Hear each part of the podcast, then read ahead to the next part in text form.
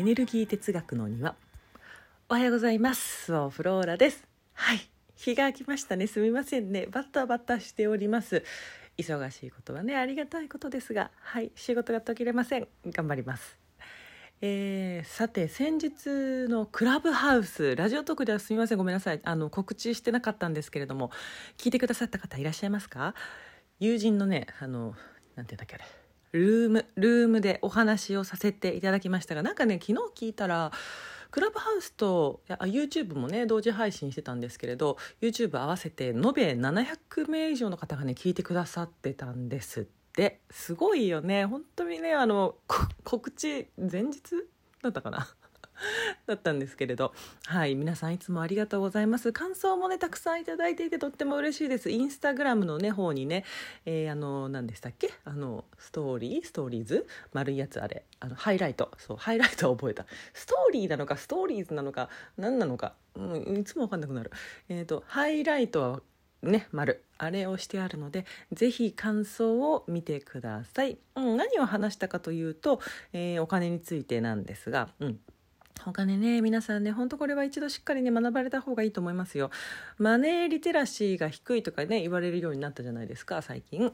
でなんだろうマネーリテラシーがさ私あんまりよく分かってないので、えー、さっきね検索したんですけれどそしたらあれよねあの何ていうのあのあれ資産管理の話、うん、お金を増やそうみたいなうんそこじゃないんだよなっていうね私です。はい。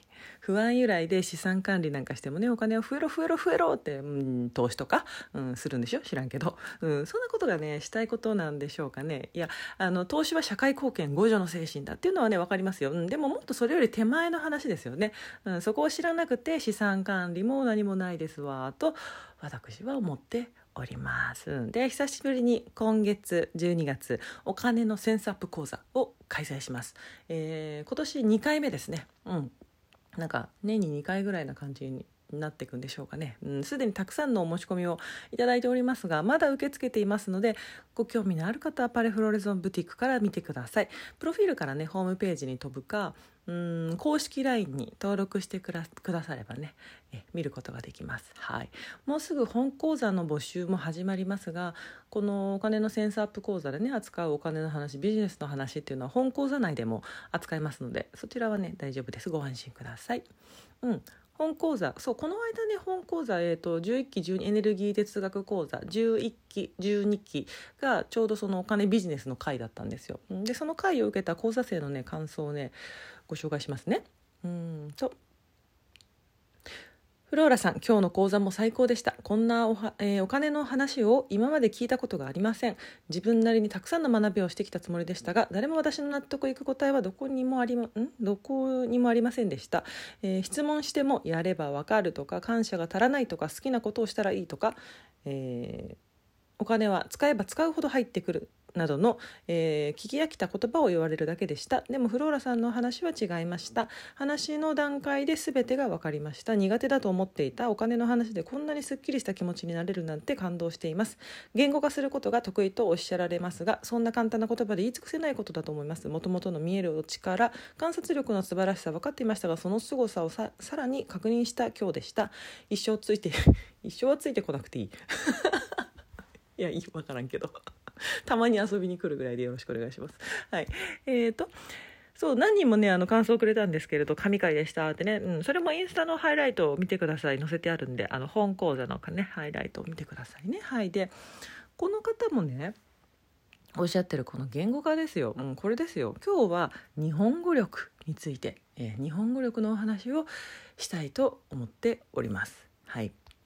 えー、クラブハウスでもね日本語力の大切さについて日本語の大切さについてお話をしたんですよね。みんな適当に喋りすぎって、うん、本当そうですよ。あのね経営とかねマーケティングとかね勉強するより日本語勉強した方がね絶対稼げますからね、うん、自分のことを自分の言葉で話せるようにならなかったらいつまでたっても他人や世間の言葉で人生を生きるわけですよね、うん、そうですよね。他人の言葉を使って生きてたらさ誰の人生を生きてるの？っていう話じゃないですか。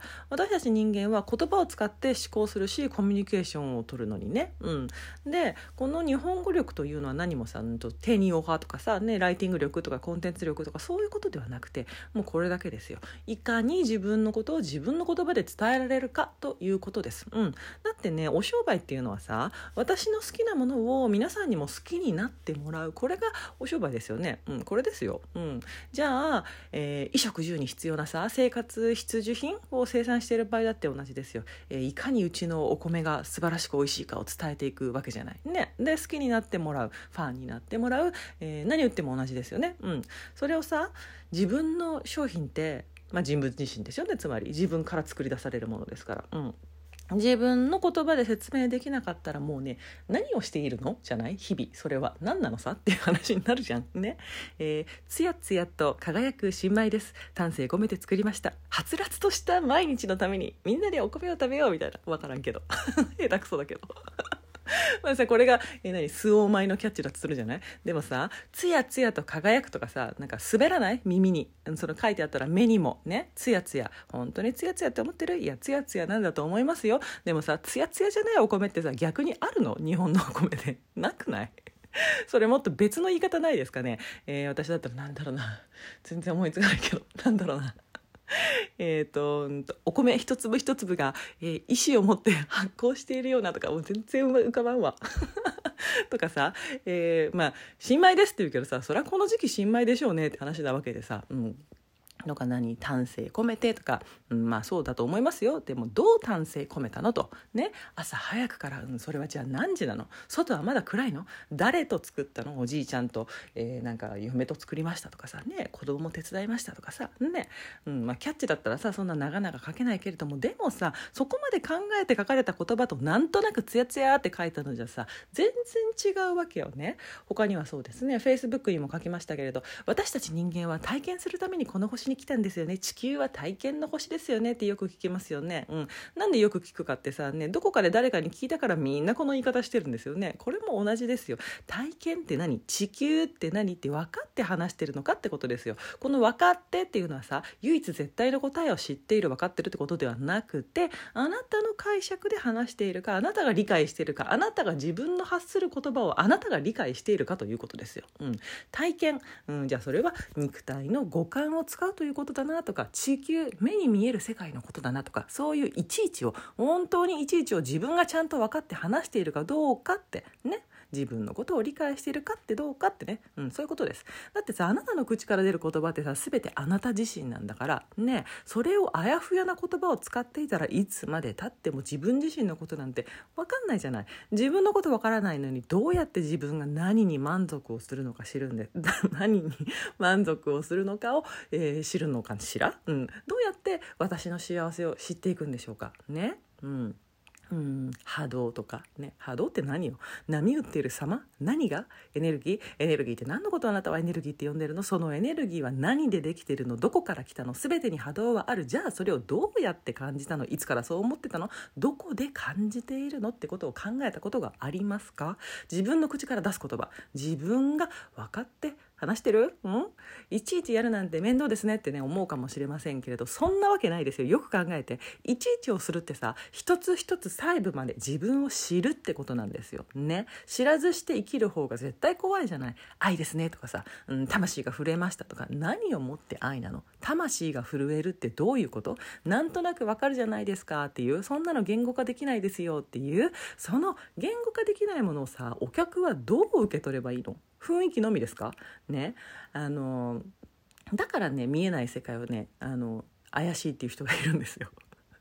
日本における宗教とかも同じじゃない、ね、意味が分かってない人間が意味が分かってない人間に伝える伝言ゲームをさし続けていったらさそりゃ不安が増していくばかりですよ。日本なんていうのはさ見えない世界や宗教なんて怪しいどころかもう私たちには DNA レベルで当たり前のものとして身についてるじゃないですか。じゃなきゃさこんなに穏やかでこんなに和を尊ぶ国民性にならないですって。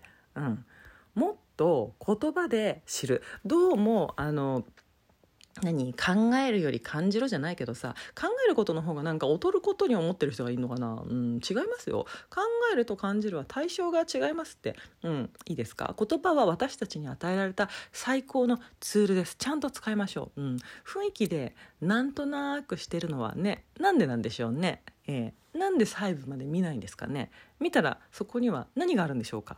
何か怖いものがあるんでしょうかね？よく見てみましょう。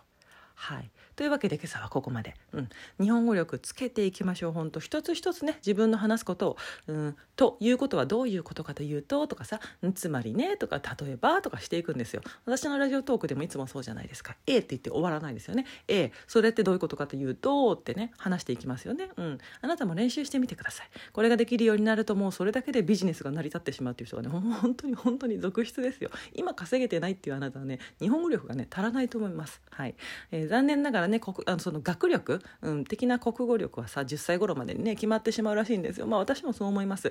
でもさここで言うさその日本語力っていうのは違うから練習したら伸ばせますから、うん、怠惰にしないってことですよ。一つ一つを丁寧に、うん、あの雑にするから遅いんです。一見遠回りなようでも一つ一つを丁寧にした方が早いですから。はい。それでは皆さん今日も良い一日をお過ごしください、えー、ごきげんようスオフローラでした。バイバイ